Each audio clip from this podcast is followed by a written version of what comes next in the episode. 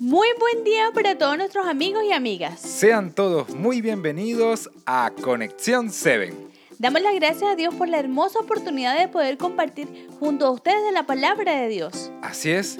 Y sabes, Laura, el capítulo de hoy sigue hablando de los juicios de Dios sobre las naciones vecinas para el futuro. ¿Y de qué naciones emitirá juicios Dios en este capítulo? En este capítulo se mencionarán cuatro naciones que eran vecinas del pueblo de Israel, Amón, Edom, Damasco, Elán y otras tribus árabes. ¿Y qué sucedió con estas naciones, Miguel?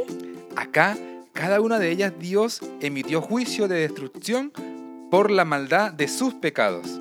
¿Y no hubo perdón para ellas? En esta ocasión, solo dos naciones tuvieron misericordia de Dios, según lo que nos dice el texto bíblico.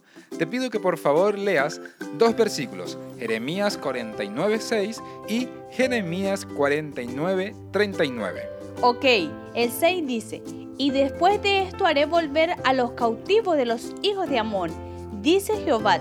Y el versículo 39 dice, pero acontecerá en los últimos días que haré volver a los cautivos de Elán, dice Jehová. Si te das cuenta, Laura, solo estas dos naciones tenían la seguridad de que volverían a ser liberadas después del cautiverio. ¿Y qué aprendizaje podemos extraer de este capítulo, Miguel? La enseñanza que nos regala este capítulo es que nos llama a ser obedientes para evitar el sufrimiento. También resaltar el poder y el control que tiene Dios sobre todas las cosas. A veces nos es muy difícil entender, pero Dios tiene el control de todas las cosas siempre. Y aunque no todo lo que sucede es su voluntad, Él cumple sus propósitos en medio de ellos. Así es, querido oyente. Este capítulo es una invitación a confiar en Dios y entender una vez más de que Dios tiene todo bajo control y también que en Él podemos estar más seguros. Por eso, la mejor forma de demostrar que la seguridad y la confianza está en Cristo es por medio de la oración. Nos gustaría invitarlos a orar. Oremos.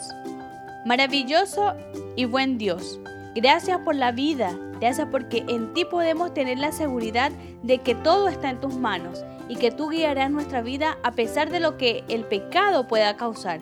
Gracias por tus bendiciones. Danos tu bendición el día de hoy. En el nombre de Jesús. Amén. Amén. Querido oyente, Dios te está invitando a cada día a confiar más en Él. No tardes en hacerlo. Te invitamos para el día de mañana a un nuevo podcast de Conexión 7. Dios te bendiga.